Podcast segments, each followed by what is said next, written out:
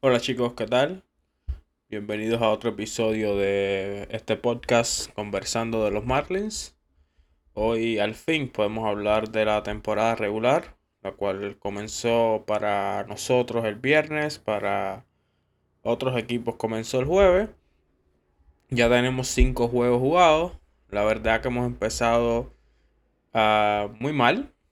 Honestamente, hemos empezado a un nivel bastante jodido, tanto ofensivamente como incluso el picheo no ha estado quizás al nivel que esperamos. Obviamente son solamente cinco juegos.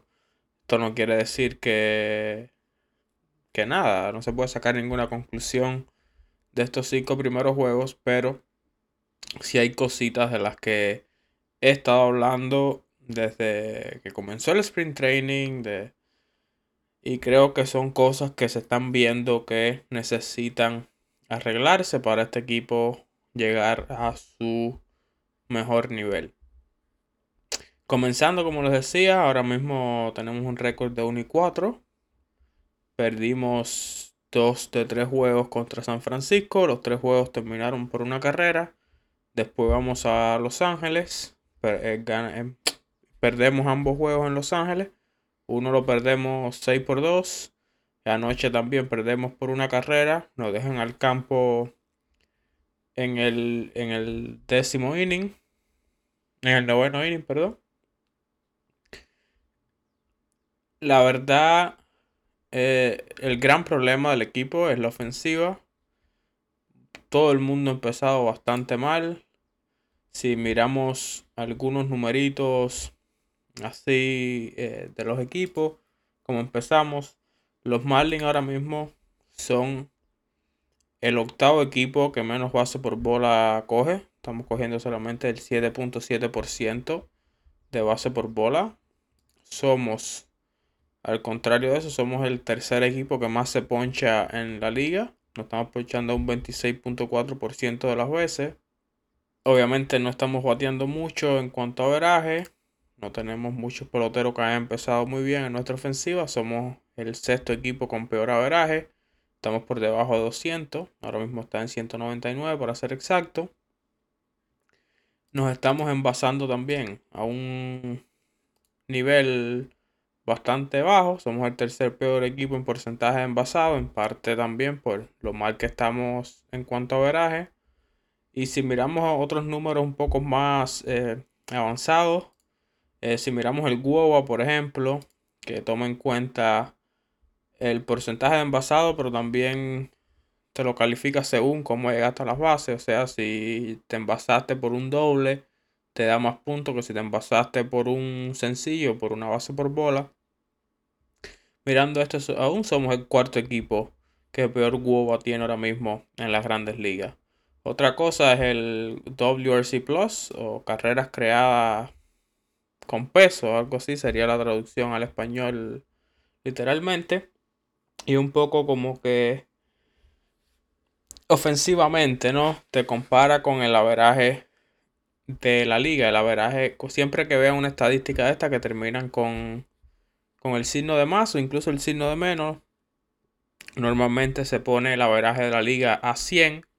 Y entonces, por ejemplo, si tienes un WRC Plus de 110 quiere decir que estás un 10% mejor que el averaje de, la liga. Y si eh, terminan en, en menos alguna estadística como el promedio de carreras limpias menos, quiere decir que es un número que es 100 es el promedio. Y entonces, por ejemplo, si tienes 90, quiere, eh, quiere decir que eres 10% mejor que la liga. Porque obviamente en promedio de carreras limpias, mientras más bajo, mejor. Entonces eso una cosita así de estas estadísticas. Pero bueno, el WRC Plus de los Marlins ahora mismo es de 73. Somos el cuarto peor equipo en esto también. Se quiere decir que estamos muy por debajo del averaje en estos primeros cinco juegos de nosotros. Eh, así que ofensivamente bien mal. Bien mal ofensivamente. Mirando así por los peloteros como tal. Ah, creo que a excepción de de Shison, a excepción de Wendell, Ah, quizás, eh, eh excepción de Jesús Sánchez. Jesús Sánchez ha tenido algunos juegos un poco más complicados, pero en general yo creo que ha empezado bastante bien, tanto ofensiva como defensivamente.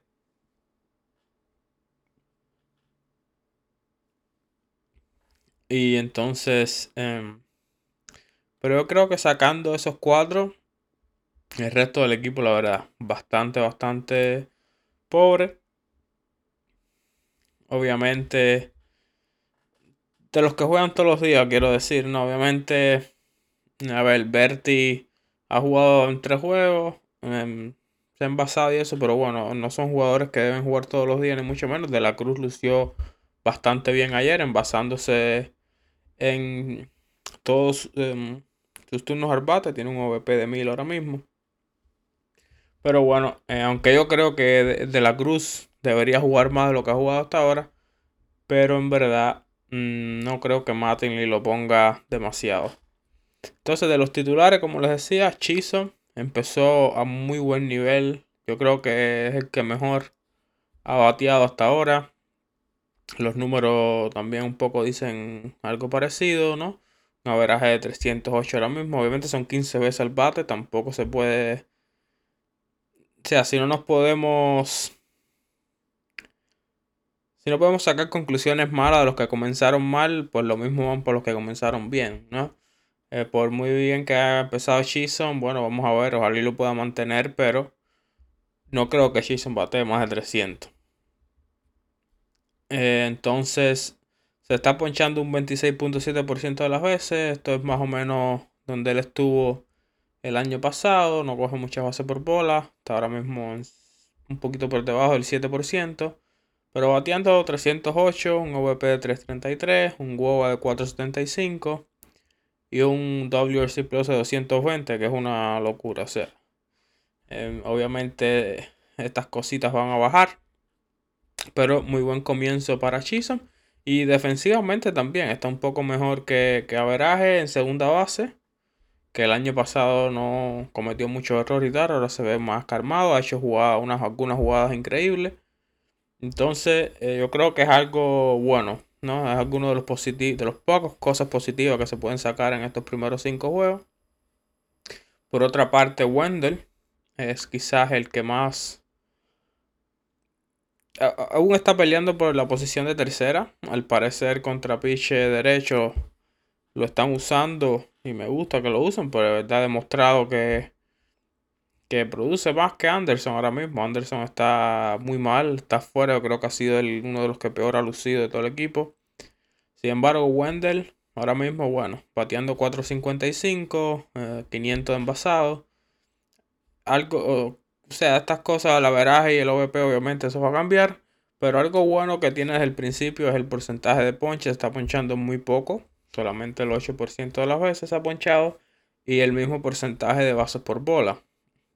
Obviamente el ponche debe subir, pero ojalá que lo pueda mantener por debajo de un 17-18%. El año pasado terminó ponchándose creo que era el 21%, así que Esperemos que mejore en esa parte Wendell. Y por lo general es un pelotero muy productivo. Se envasa bastante y yo creo que debería jugar casi todos los días. Yo sé que contra zurdos los números no, no lo quieren mucho. El año pasado contra zurdos batió muy poco. También lo ponían muy poco. Pero creo que es un pelotero que hay que dejarlo jugar. Ver qué puede hacer tanto con derecho contra, como contra zurdos y darle chance. De todas formas, Anderson, la verdad, no está luciendo muy, muy mal y no sé, ah, hay que ver hasta qué punto se le puede seguir dando chance a esta gente que tienen potencial, pero bueno, llevan años ya muy lejos de ese potencial que, al que pueden llegar. El otro que les decía que había empezado bien es Jesús Sánchez. Mm, creo que Jesús Sánchez tiene números un poco más representante donde quizás pueda mantenerse todo el año. O sea, no son, obviamente no tienen un 200 y pico de WRC Plus ni un 400 de averaje. Empezó ponchándose un 19% de las veces. Para él es bastante bueno. eh, bases por bola, menos de 5%. Y bueno, en general le ha dado bien a la pelota. Tuvo ese juego de los dos honrones eh, contra los angelinos. Em, está produciendo un WOBA de 363, un WRC Plus de 143. O sea, eh, Sánchez la verdad ha lucido bastante bien. Otro numerito que quería hablarle en cuanto a, como equipo, como estamos luciendo como equipo y uno de los grandes problemas que tenemos en la alineación, en la ofensiva, ¿no? Es el tema de la selección de, lanzamiento, a qué le estamos tirando. Estamos yéndonos con muchos lanzamientos malos. Y eso yo creo que es uno de los grandes problemas. De hecho, si miramos el porcentaje de swing que le estamos haciendo a bolas eh, fuera de la zona, nosotros somos uno de los peores eh, equipos en ese eh, aspecto. ¿no? Somos el cuarto peor equipo haciéndole swing a bolas eh, fuera de la zona. Y le estamos, o sea, la diferencia entre nosotros y el primer lugar es un 1%. Ahora mismo le estamos haciendo swing al 31.5%, al 31.4% de las bolas que nos tiran fuera de la zona de strike. Obviamente esto no va a llegar a, a llevarnos a ningún buen sitio. Y entonces en cuanto a contacto, uno de los problemas es que también en cuanto al porcentaje de contacto estamos en 69.9%, lo que nos pone el segundo peor equipo en la liga en porcentaje de contacto. O sea que estamos haciendo muchos swings y fallando muchos swings. Y estas son razones clave por las que estamos como estamos ofensivamente hablando. En el tema de la alineación, que es a donde quería llegar, yo no creo que cambiar la alineación vaya a mágicamente hacer que todo el mundo mejore, pero sí es verdad que yo creo que algunos cambios en la alineación van a ayudar a algunos peloteros. Yo creo que los dos peloteros que más están sufriendo ahora mismo por donde están colocados en la alineación eh, son Soler y Abisail García. Abisail que estuvo fuera par de juego por molestias en la espalda. Ya esperemos que pueda jugar ahora en la serie de Filadelfia. Obviamente hoy tienen el día de descanso. Estarán viajando a Miami para empezar su nueva serie. Que son de cuatro juegos también. Eso es importante tratar de, vaya, en el peor de los casos, salir 2 a 2 de la serie esta con los Phillies para no empezar ya demasiado atrás en la división. Pero yo creo que Soler de primer bate está sufriendo mucho. Lo vimos en algunos juegos en San Francisco donde no le querían pichar. O sea, le tiran muchas bolas fuera de la zona. Él no está siendo tampoco muy paciente. Parece que quiere batear, parece que quiere empezar a producir y se está frustrando un poquito y se está yendo con muchas bolas fuera. Como bueno, como vimos en el porcentaje de swings fuera de las zonas del equipo en general, ¿no? Yo creo que Soler es uno de los que más está sufriendo esto. No está esperando, entonces, ¿qué pasa? Claro, segundo bate tiene a Cooper. Cooper no tampoco empezó muy bien. No está bateando, entonces a Soler no le tienen que tirar nada. En el peor de los casos le dan la base por bola. Y bueno, Cooper es un bateador que es lento. Hay muchos chances de que te batee para doble play. Ayer era un peor. Soler detrás tenía Rojas como segundo bate. Así que Rojas toda su carrera ha sido un bateador que batea mucho para doble play. Un bateador que hace mucho contacto. Es lento.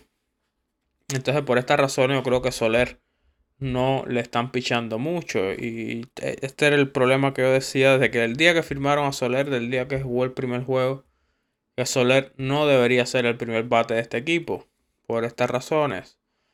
Tú quieres que Soler venga a bater con hombre en base para que le tengan que pichar, al igual que tener peloteros fuertes detrás para que no puedan tampoco eh, picharle con tanto cuidado y que tengan que, tú sabes, que jugársela más los pitchers y venirle por la zona Y esto va, yo creo que ayudaría a que Soler produciera. En general, Soler está mal. También está fallando mucho swing, incluso picheos en la zona y tal. Pero bueno, yo creo que tener, un ejemplo, si Soler estuviera cuarto bate y tuviera detrás un Abisail García o un Jesús Aguilar y peloteros así, yo creo que bueno, que lo ayudaría más por lo menos a que le tiraran más picheos en la zona y pudiera ser más paciente también porque bueno, detrás tiene un poco de poder, se envasa y cualquiera de estos otros te puede meter un jonrón o te puede impulsar carrera y si vienes con este envase, bueno, pues no te pueden dar la base por bola porque el pitcher se mete en un hueco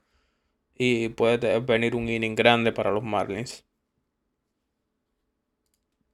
En general, viendo así a, a los peloteros como tal, como les decía de Soler, por ejemplo, ahora mismo, a ver,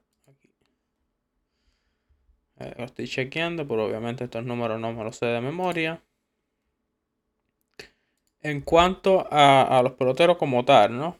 Eh, los peloteros que más swing están haciéndole a bolas fuera de la zona es Brian Anderson. Como les decía, está luciendo fatal. Está haciendo lesión el 50% de las bolas que le tiran fuera. El Wendell es el segundo, sorprendentemente. También se está yendo con muchas bolas malas, el 45.5. Abisail García, que como le decía, parecido a Soler, yo creo que está sufriendo el estar de, de quinto bate y tener Rojas y Stallings detrás. El pitcher le puede trabajar con más cuidado. Porque obviamente eh, Rojas es un buen jugador, pero no te va a hacer el daño que te puede hacer un Abisail García y Stallings, eh, obviamente siendo el catcher es muy bueno, me encanta Stalin. Stalin es uno de los que lució magníficamente a la defensa. Sobre todo ese primer juego sacó de aprieto a, Alcántara. Pero no son bateadores que te puedan proteger a un Abisail García. En cuanto a, a, porcentaje de contacto, como les decía, bueno, también es que están fallando bolas en la zona de strike. Y por ejemplo, tenemos igual a Anderson eh, haciendo contacto solamente en el 56.4% de sus swings, lo cual es muy muy malo. Por otro lado, el segundo es Soler, está fallando el 58% de sus swings. Y para que vean, Soler, por ejemplo, no es que se esté yendo tampoco con bolas muy malas, sino es que está fallando muchos swings en la zona incluso. Entonces, estas son cositas que, bueno, que obviamente, por muy bueno que sea el pelotero, si fallas tu swing no puedes batear. Eh, uno que lució bien fue De la Cruz. De la Cruz me gustó como lució ayer. Se envasó en todos sus turnos al bate. Honestamente, sé que no va a pasar. Y Cooper no es un mal pelotero. Pero creo que honestamente para esta alineación, eh, un Brian de la Cruz le pega más que un Garrett Cooper. De la Cruz te da cosas diferentes, ¿no? Lo que te da Cooper. Cooper obviamente tiene más poder. Pero de la Cruz el año pasado demostró que puede batear.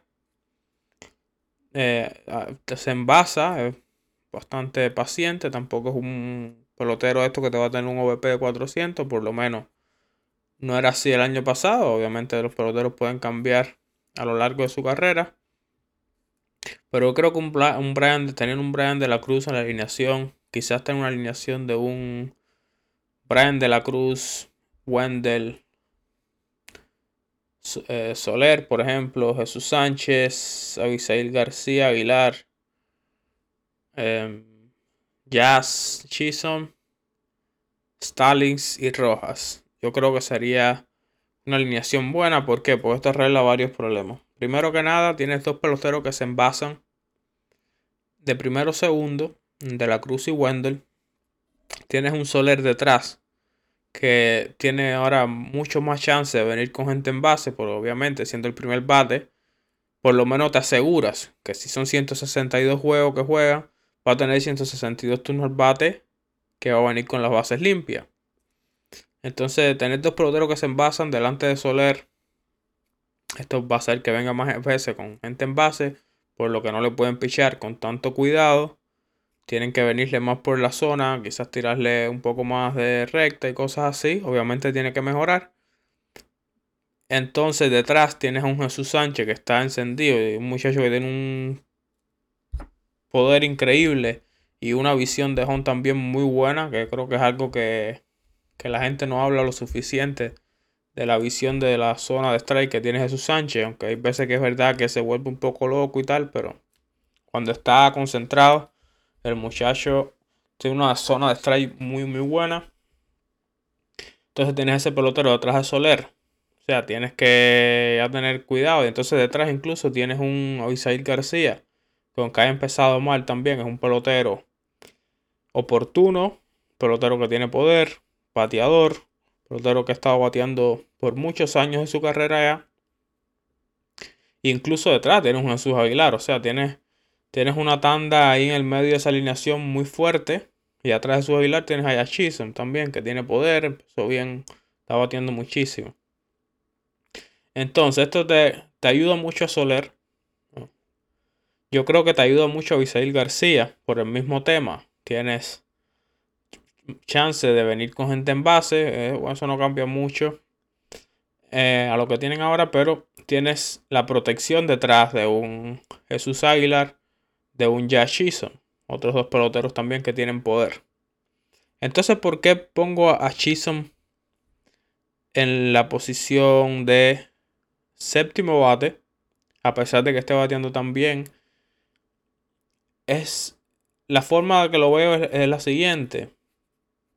Chisholm no necesita tener mucha protección detrás, como un Soler o como ninguno de estos otros peloteros, porque Chisholm es el jugador más rápido que tenemos. De hecho, es otra cosa, no nos hemos robado ni una base en lo que va de temporada.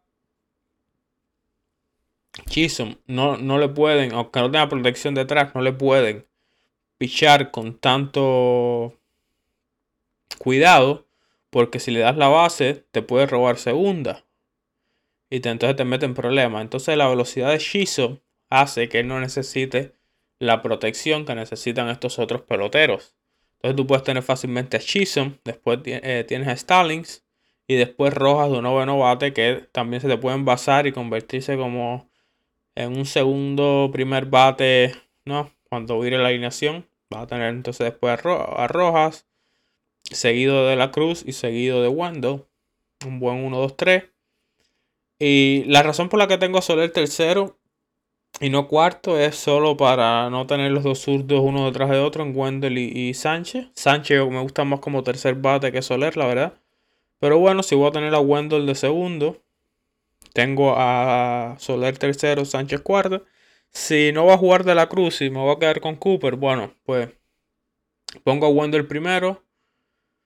Dejo a Cooper segundo mismo. Sánchez tercero, Soler cuarto creo que, sería la forma. Pero creo que tener esto arreglaría, ayudaría mucho a, Soler, ayudaría mucho a Abisail García e incluso a, a también. Pues Yash Chisholm ahora noveno bate, está viniendo normalmente con las bases limpias también. Sé que ayer metió un jorrón de dos carreras y tal.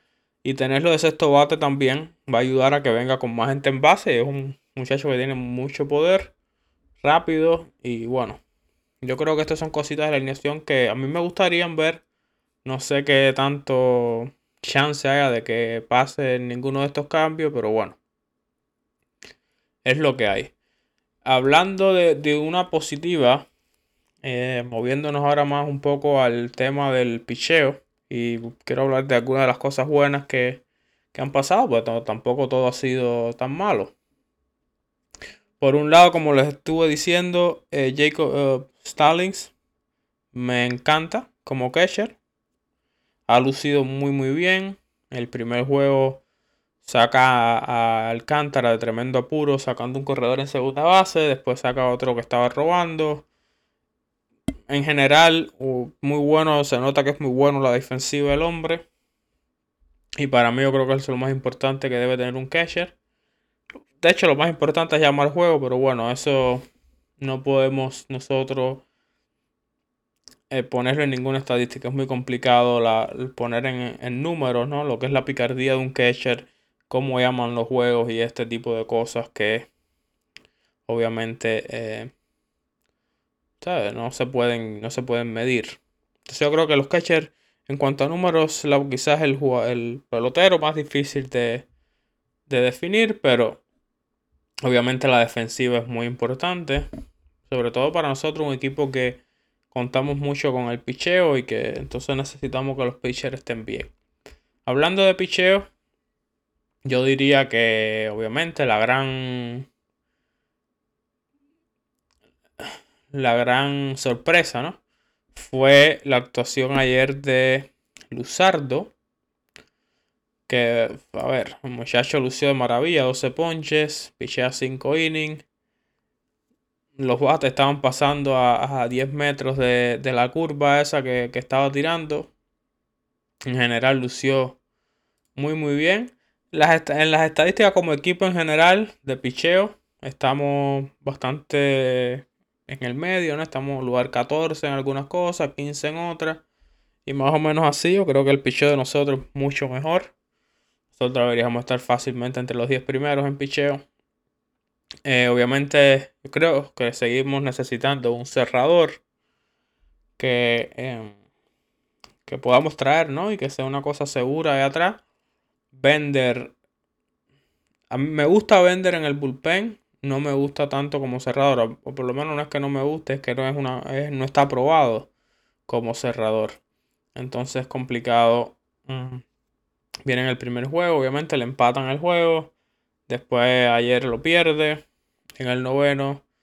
Y bueno, en general no, no ha lucido muy bien Bender, pero sí creo que tiene la, la herramienta para hacer una buena pieza de, un, de un bullpen. Solo que bueno, hay pitchers que, hay pitchers que han sido muy buenos pichando el octavo inning. Han sido maravillosos. Y lo mueven para el noveno y de pronto no te pueden cerrar ningún juego. Entonces yo sí creo que había hecho falta buscar un cerrador confiable. Para, y sobre todo nosotros, que somos un equipo también que estamos metidos en muchos juegos de una carrera.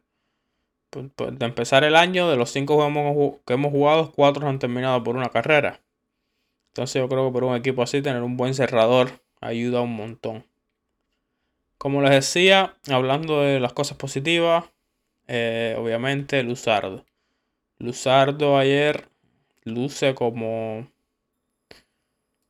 como el piche, ¿no? Como el piche que se esperaba que fuera, llegó a ser el prospecto número 12 de todas las grandes ligas.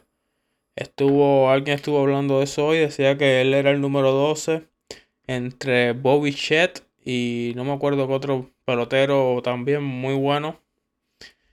Eh, él estaba ahí, ¿no? Él y la ICB tiene una recta rapidísima, buenísima, tiene un sinker también que es fantástico, una curva fenomenal y entonces tiene las herramientas. Yo creo que con él el problema siempre ha sido más el control, primero que nada. Y otra vez un poco cuando se complica, entonces las cosas empiezan a salirle mal y a salirle mal y se meten huecos muy grandes. Y entonces es el gran problema que ha tenido. Ayer lució fenomenal, hacen una carrerita ahí. Pero bueno, a ver, le estaban, estaba tirando mucho la curva, la tiró el 50% de las veces. Se fue con la, con la curva. Y estaba, en verdad, de maravilla. Me, como mismo había lucido en el sprint training, pero bueno, no es lo mismo el sprint training que los juegos de pelota como tal. Y ayer Luzardo es una sorpresa muy buena, la verdad. Eh, Luzardo puede convertirse en un gran pitcher para nosotros. Y esperemos que lo demuestre este año. Como le decía un poquito en lo que estaba tirando ayer, poco, le hicieron poco, sobre todo con esa con esa curva que vino que cortaba. La estaba tirando mucho, como le decía, la tiró el 50% de las veces. Literalmente, ¿no? Con 31.6% su recta, 15%, 15.8% el sinker y el cambio que lo tiró solamente el 2.6%. Pero no sé qué tanto pueda mantenerse tirando, viviendo de la curva un 50%, porque obviamente eso le acabaría con el brazo. Tirar la curva a la mitad de los lanzamientos para el, para el codo es muy, muy peligroso, pues está rotando y rotando y rotando la muñeca también. Pero bueno, con todo eso, eh, los bates estaban fallando y muchísimo. Y eso es lo que tú quieres, ¿no? De, de tus lanzamientos. No muy bien usado. En los otros pitchers, la verdad, no. El caso de Alcántara, se metió en problemas, dio mucha base por bola, sobre todo al principio del juego. Después se controló un poco más. El López lució bastante bien. El Rogers tampoco estuvo quizás tan fino como puede llegar a ser, pero también ninguno fue un desastre. Incluso Eliezer Hernández, que fue el que más carrera le hacen, yo creo que también un poco de, de mala suerte, ¿no? Con la bola esa que le cantan, una bola que era extra extra, le hubiera sacado del inning. Eh, el árbitro canta bola, es la cuarta. Se le pone dos hombros en base y viene el otro y el primer lanzamiento le meten honrón. Entonces también un poco de mala suerte, pero después de eso, después de los dos honrones, pichea bastante bien. Obviamente Eliezer es el pitcher de los cinco que menos potencial tiene. Pero igual es un pitcher sólido y para el quinto pitcher es bastante bueno, por lo menos hasta que lleguen los otros muchachos jóvenes que tenemos ahí detrás. Los Marlins anunciaron esta semana también que Cabrera estaba en la lista de lesionados. Está teniendo problemas con inflamación en el bíceps. El año pasado sufrió un poquito de eso también. Así que esperemos que no sea nada demasiado grave. Cabrera que venía con un nuevo lanzamiento. Dice que está trabajando más con el sinker. Lo tiró bastante en el juego que pichó en el sprint training, en el cual lució bastante bien pero también había llegado tarde por el tema de la visa y tal de Dominicana. Y bueno, esperemos que no se pierda mucho y que pueda pichar pronto y ver si lo podemos tener de vuelta con el equipo de Grandes Ligas mm, para quizás mayo, junio y a ver qué, puede hacer el muchacho. Hablando de las menores, ahí tenemos algunas buenas noticias también. Eh, ¿no? Eh, por, eh, por ejemplo, es el caso del pitcher Max Meyer, que ayer, por ejemplo, pichó 5 innings de mara perfectos. No, no, le dieron hit, no dio base por bolas. Su segunda salida, en la primera también lució bastante bien, aunque sí en, en aquella dio algunas, bases. Pero en general el muchacho está luciendo muy bien lo cual es muy bueno, uno de nuestros mejores prospectos. El otro prospecto que ha lucido muy bien es el nuestro mejor prospecto en general, que es el shortstop Khalil Watson. Tiene dos honrones. Eh, ha bateado bastante. Eh, obviamente, muy poquitos juegos. No, estas cosas no tampoco nos podemos ver locos. Khalil Watson está en clase A baja, así que todavía le falta. Tiene 18 años. Así que no es alguien que esperemos ver este año. Eh, Max Meyer sí. Max Meyer es un pelotero que tiene sus 23 años. Y si sigue pichando bien este año, deben en algún punto, ¿no? Estar en las grandes ligas. Como le decía, está ponchando. ha pichado 9 innings. Tampoco podemos vernos locos. Ha tenido ya dos salidas. Mm, está ponchando a 13 jugadores cada 9 innings, estando una base por bola por 9 innings, que es una maravilla. O sea, eh, está ponchando el 42% de los bateadores que se enfrenta. Le están bateando para 0.69. Un, un promedio de carreras limpias de 2 ahora mismo. En el primer juego, como les decía, le hicieron algunas carreritas. Eh, eh, creo que si no me equivoco, le habían hecho una carrera. Y luego deja dos en base, traen un relevista y le anotan más carreras, le anotan otra en ese inning. Em, pero bueno, en general, ha lucido de maravilla Max Meyer, eh, sobre todo el control, que es lo que más, quizás lo único que se le podía sacar el año pasado, porque el año pasado también pichó muy bien. Quizás mejorar el control, era lo que todos queríamos ver y al parecer lo, lo está logrando. Y bueno, el muchacho este también pronto, ¿no? Pudiera llegar a grandes ligas. Otro bueno, prospecto bueno que tenemos en AAA es JJ Bleday. Nuestro quinto prospecto, si no me equivoco. Cuarto, quinto. Es uno de nuestros mejores prospectos que no sea pitcher. Quizás el mejor prospecto de posición que sea que más cerca esté de grandes ligas. Es un outfield, está jugando center field, right field. Y no empezó batiendo mucho, está batiendo apenas para 130. No estaba produciendo mucho en general ni nada. Quizás lo único bueno que se le puede sacar es que se está envasando bastante. Tiene un 17.2 porcentaje de base por bola, que es obviamente una cosa muy muy buena. Eh, de hecho, está batiendo 130 y su OVP es de 310 por las bases por bola que coge. Pero bueno, obviamente esto tiene que mejorar para que pueda debutar en grandes ligas este año. Lewin Díaz también está luciendo bastante bien. No está cogiendo mucha base por bola, pero bueno. Eh, no se le puede poner muchas cosas. Está batiendo 321, un OVP de 355, un WOBA de 360, un WRC Plus de 126. O sea, está produciendo, está bateando. Eh, tiene unos cuantos honrones también. Así que estas son cosas. Ah, y otro Peyton Burdick. Peyton Burdick es otro field que, que es uno. Está en la lista definitivamente de los 30 mejores prospectos de los Marlins. El año pasado Burdick no jugó mal en AA. Muchacho que tiene poder. El año pasado mete 23 honrones en AA. Eh, se ponchaba mucho, se poncha un 29.3% de las veces el año pasado. Este año está en 29%, o sea que tampoco ha... Eh, el problema del año pasado es este, ¿no? Que juega en AA. Tampoco es que bate mucho, bate 2.41. Eh, perdón, batea 2.31. Mete 23 honrones. Se envasa bastante, tiene un OVP de 3.76 porque coge 16.5% de base por bola. Lo cual está bien, no importa que bates 2.31 si te estás envasando por base por bola, por el final te estás envasando. Sin embargo, después sube a AAA en 31 aparición ¿no? que tiene.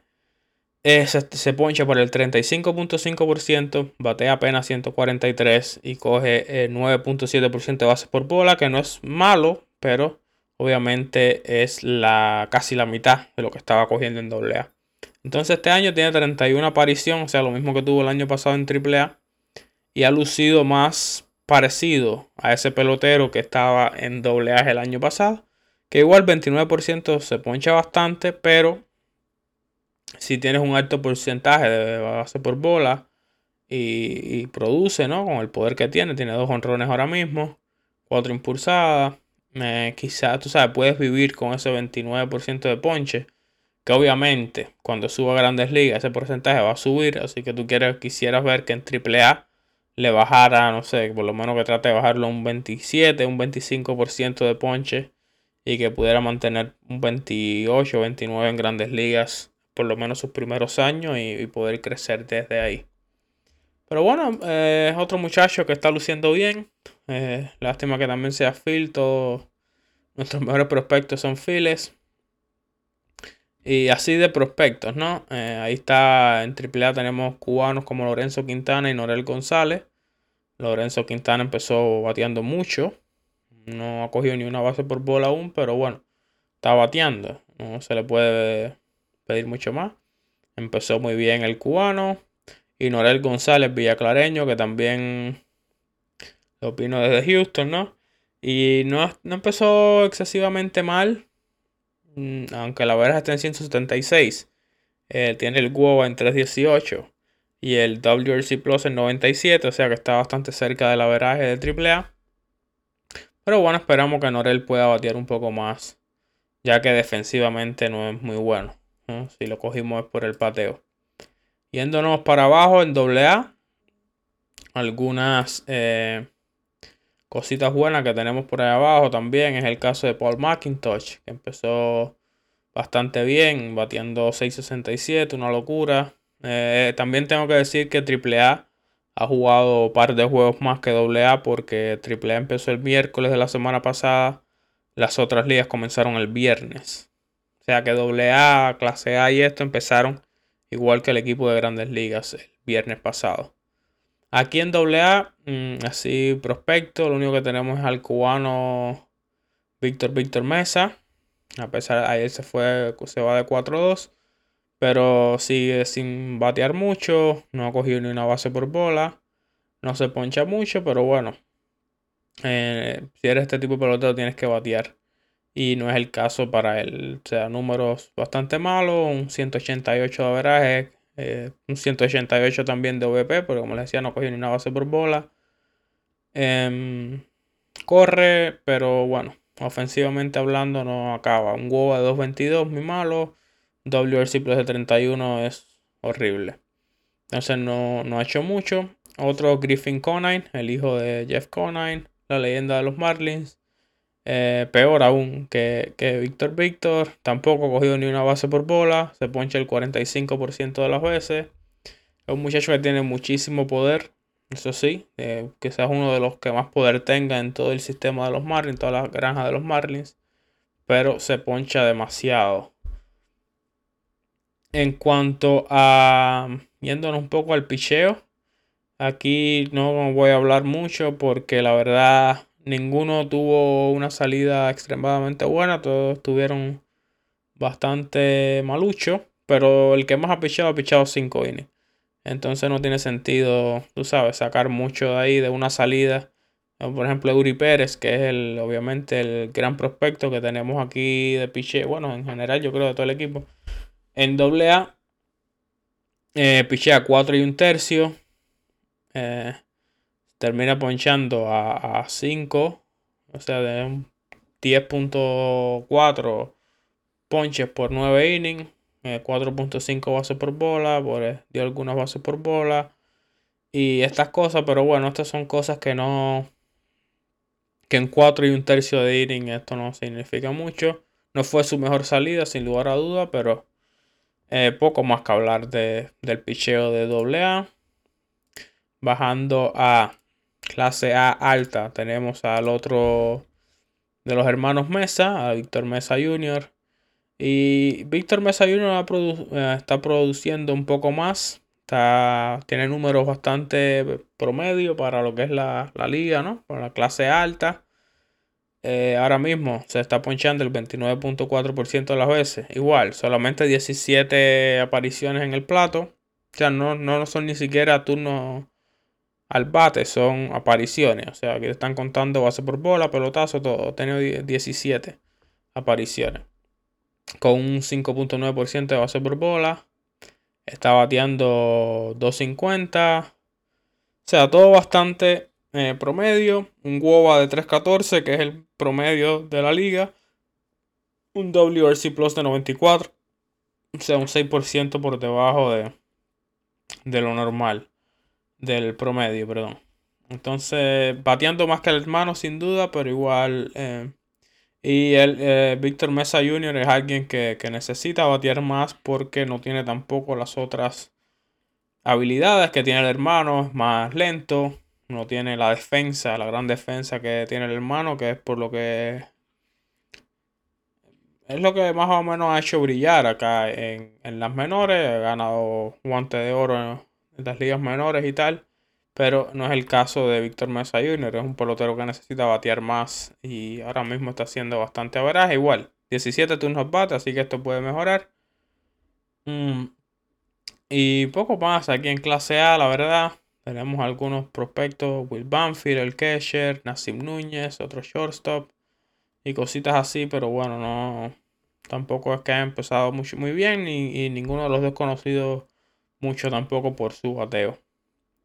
El picheo, es, el caso es lo igual que AA, quizás peor porque aquí eh, hay un pitcher, Sakin, que ha pichado 5 innings y el segundo que más ha pichado ha pichado 3. Entonces no tiene mucho sentido sacar eh, ninguna conclusión de tres innings pichados de ninguno de estos pitchers.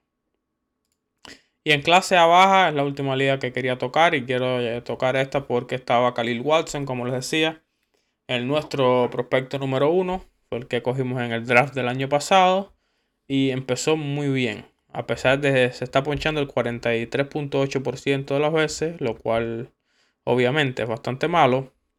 Pero a pesar de eso, el muchacho estaba dando 3.33 con par de honrones, tiene un, un huevo de 523 y un WRC Plus de 217, que es una locura. Entonces el muchacho está bateando. Claro, el, el porcentaje de ponche tiene que bajar. Eso es lógico porque esto, si lo mantiene así, nunca va a poder ser un bateador. ni siquiera en un nivel más alto de las menores. Aunque tiene 18 años, queda mucho tiempo por delante. Ah, pero bueno, eh, cositas buenas y cositas malas ahí de Khalil Watson. Más buenas que malas, diría, la verdad. Eh, otro prospecto que está aquí es el venezolano José Salas. El otro shortstop, eh, también de 19 añitos. está luciendo bastante bien, la verdad. se está ponchando el 27.8% de las veces. Tiene un honrón. Se está cogiendo bases por bola al 11.1%. Está bateando 200, pero por las bases por bola tiene el OVP en 333. Y en los números más avanzados también está luciendo muy bien con un WOBA de 363 y un WRC Plus de 119. Eh, parece que la cosa va bien para José Sala, que también se espera que sea un jugador de nuestro infield en el futuro. El venezolano.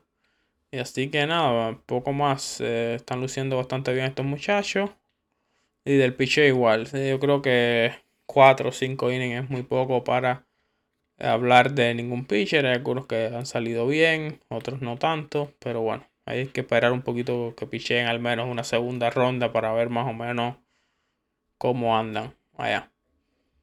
Así que yo creo que eso va a ser todo. Como les decía, en general lo que hemos visto en estos cinco primeros juegos en el equipo de Grandes Ligas, el picheo ha resuelto, nos ha mantenido en los juegos. Tampoco ha sido, no está a su nivel tampoco, ¿no? con las, comparado con las expectativas que tenemos desde nuestro picheo, sobre todo ese picheo abridor. Y yéndonos al, al bateo, sí estamos bastante flojos. Creo que hay que hacer cambios en la alineación para ayudar un poco a esos peloteros que más están sufriendo.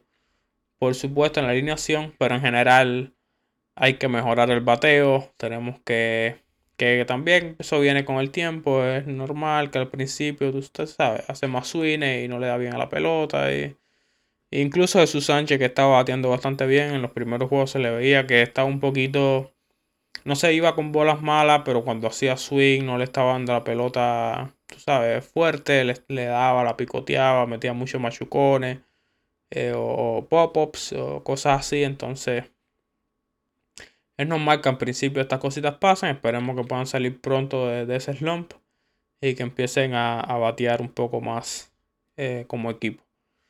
Em, la defensa ha estado bastante eh, promedio. Eh, ha, lucido bastante bien en defensa, no ha hecho muchos errores. Stallings, al parecer, bueno, al parecer no, el ganador del guante de oro en la posición de catcher. Parece un catcher magnífico en la defensa. Eh, Sánchez no ha lucido extremadamente mal en el center field. Creo que una jugada que era una pelota cogible en San Francisco y, no la logra coger, pero en general ha lucido bastante bien en el center. Soler igual. García, yo creo de los tres es mejor fildeador en general. Pero bueno, la defensa no, está mal, tampoco ha sido culpa de la defensa el perder estos juegos, ni mucho menos. Creo que bastante sólida. Y nada, hay que mejorar. Pero los prospectos, Meyer está luciendo de maravilla. Lástima que Cabrera y Sixto estén lesionados. Cabrera, una lesión más corta que Sixto debe ser. Y nada, vamos, seguimos chequeando. El miércoles que viene nos vemos de nuevo con otro episodio de este podcast.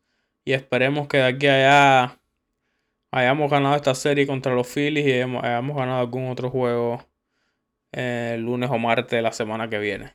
Así que nada, chicos, gracias a todos que están disfrutando de este podcast, que, que están oyendo. Y nos vemos pronto para seguir hablando del equipo de los Marlins. Gracias a todos. Chao.